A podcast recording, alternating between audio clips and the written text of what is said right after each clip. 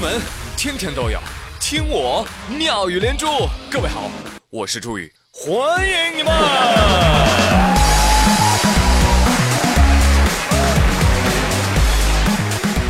回来了，回来了啊！我终于回来了。回来的这几天啊，我就听说多地人民高呼“好热，好热，好热”，是不是啊？听说你们热到心情烦躁，热到控制不住你自己呀？那究竟热到什么程度呢？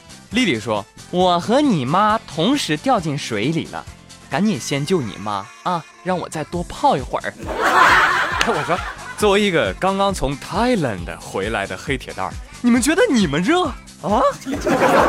我到今天我才明白啊，哪儿凉快哪儿待着去，绝对不是一句骂人的话，这绝对是一句真挚的关怀。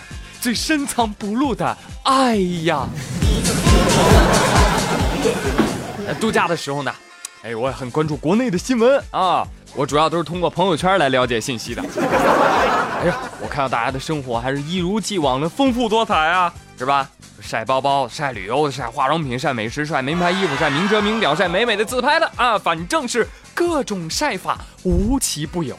我只想默默的说一句：有本事！你晒太阳啊！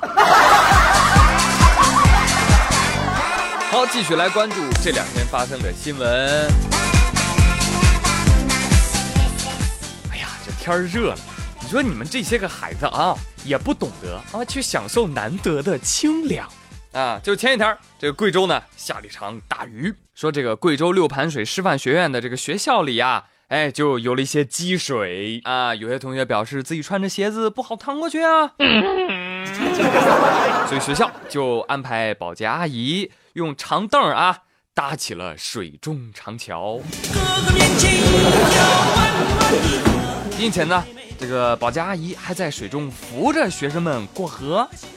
更有甚者，很多的学生啊就被保洁阿姨给背着去趟水了。然后呢，这个照片被发到了网上，引发大量热议。网友纷纷表示：“呀，这不是坚强环卫阿姨照顾残障大学生吗？好励志啊！堂堂的大男子和那么多成年人，让阿姨来背，心里真想骂人呢。”哦，一时之间批评之声不绝于耳啊。对此啊，这个保洁阿姨说了：“我不理解网上的人为什么要骂呢？在我们的眼里啊，站在台阶上的都是我们的孩子。”你们不要怪他们，是我走过去把他一把拉在背上就走的。哎呀，阿姨呀，你们的苦心我们都理解，可以说是十分感人了。但是这群长不大的孩子呀，啊，实在是让人担心啊。这正所谓在家靠父母，在外靠别人的父母啊。当代巨婴的校园生活还不是美滋滋？当然了。孩子们被背也应该还没有到互联网当中声讨的那种厌恶的程度。你看，有些网友就根据厌恶程度进行了一个排名。那以小明为例，A 小明不想趟水，喊旁边的保洁阿姨：“喂，你过来背我一下。”我呸！最讨厌。B 小明不想趟水，掏出二百块钱，嚣张的问：“谁背我过去啊？赏你二百块钱，我走你。”C 小明不想趟水，礼貌地问一旁的保洁阿姨：“阿姨，给您两百块钱，您可以帮我背过去吗？”阿姨背了他，诶，好像没那么讨厌嘛。D，小明不想趟水，礼貌地问一旁的保洁阿姨：“阿姨，您可以帮我背过去吗？”阿姨背了他，没多少毛病，对吧？对呀。一，小明不想趟水，一旁的保洁阿姨看到问：“小伙子，我背你过去吧。”小明答应了。F。小明不想趟水，犹豫着不动啊。一旁的保洁阿姨看到了，二话不说，嘿，就把小明给背过去了。哎，这照片当中是不是也有可能是最后一种情况呢？现在你还觉得被阿姨背过去的学生们应该被骂的狗血淋头吗？是吧？多一些宽容，多一些理解吧。你真棒。呃，但是接下来这种情况啊，可是没有讨论的余地哦。四月底的时候，这个 ofo 共享单车就小黄车吧。开始在南通投放，因为呢没有获得批准啊，没几天呢就被当地的城管啊紧急的叫停了啊，所以要赶紧把这车辆都给紧急撤离啊，是吧？投放的车辆呢只有一部分是带了定位的，所以就给带走了，还有一部分没有带定位的，怎么办呢？没问题嘞，广大市民朋友啊，会积极帮你们撤离的，好吗？其中就有一个大学的男生，鸟悄的把三辆小黄车扛走了，扛哪儿去了呢？扛他们宿舍的空床上啊，给放床上了。后来呢，应该是被同学举报了，啊，记者就来调查采访了。男生说。啊！我凭本事偷的车，凭什么要我还？再说了，这样子又不违法啊！小伙子，谁告诉你这不违法的啊？你这违反了婚姻法，你只能选一个。有网友说，这人是不是单身久了，看什么都像女朋友啊？什么都要往床上放。继续来说说自行车的事儿啊！接下来关注自行车的行车安全问题。前天晚上。二十二岁的小包骑自行车带着他女朋友小张回家，小包在前面咔咔骑呀啊！哎呦，这正骑着呢，小包说：“哎呀，这咋还不好骑了呢？他说有阻力呀啊！”转头一看，女朋友小张的脚被绞进了车轮，哎呀，这脚踝处啊都破了皮了啊，都不止破皮了，我跟你说，都露出了白骨。当时小包呢吓得是浑身无力呀，啊，不知道该怎么办了。得亏此时此刻，一个身高近两米的特警刚好路过，一把抱起了小张啊，就是小包的女朋友。你太帅了！哎，那问题来了，请问小姐姐们，你们以后还要不要坐在自行车上笑了呀？而由此新闻，我产生联想：如果小包发现，哎呦，咋还蹬不动了呢？站起来蹬的话，哎，那就是另一个社会新闻了。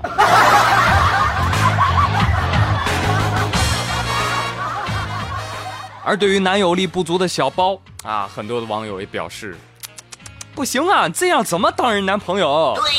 小包一生气，谁让你抱我女朋友的？放开那个女孩！什么？啊，算了吧，还是你抱吧。王二胖说。呵 呵哎呀，这得亏是个女孩伤了，这要换作是我受伤了，谁抱我？这就是另外一场事故了。我呸！哎，说到这个共享单车啊，我就联想到了蟑螂。喂，不是你注意，你脑洞也太大了吧？这怎么能想到呢？不是，我听说一个谣言，啊，说说南方的蟑螂啊，都共享单车那么大，是吧？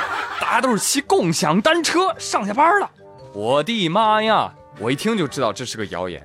但是有南方的朋友跟我说，说不是的，这不是谣言。我们这蟑螂可大了，有跟小汽车那么大。哎，到底有没有呢？啊，反正我没住在南方，南方的朋友可以来说一说啊。这两天互联网上蟑螂火了，火就火在这个大小上。有一位网友发了条微博。作为一个南方人啊，你应该知道的事情就是啊，任何的角落、桌角、抽屉底下等等小地方啊，你要是看到，哎，怎么有一两根头发嘞？如果你伸手去拔的话，你很容易就扯出一个硕大无比的蟑螂哦。哎，一根南方的头发在被拎出来之前，处于头发和蟑螂叠加的状态，一直保持不确定性的波态。只有拎出来才能确定它到底是头发还是蟑螂。那这种现象呢，就叫做薛定谔的蟑螂。瞧瞧这境界！可以说，一个段子让所有在南方生活过的孩子陷入了被蟑螂包围的恐惧。一个东北姑娘说：“这一个东北人第一次听说还有会飞的蟑螂，你知道吗？而且还贼拉大！哎妈，当时我内心啊是崩溃的。”还有网友说。身为一个南方的汉子，我经常被吓哭。我小时候在乡下，真的没有见过蟑螂哎。当我第一次去了广东，看到巴掌那么大的蟑螂的时候，毫不夸张的说，看到鬼也就那么回事儿。还有以前啊，我在南京上的学啊，我第一次见到蟑螂的时候，我就喊室友，我说：“快来看，快来看，有一只知了在这里。”我室友看了一眼，跟我说。我的妈，那是蟑螂哎！不对，就是知了。你看还有翅膀嘞。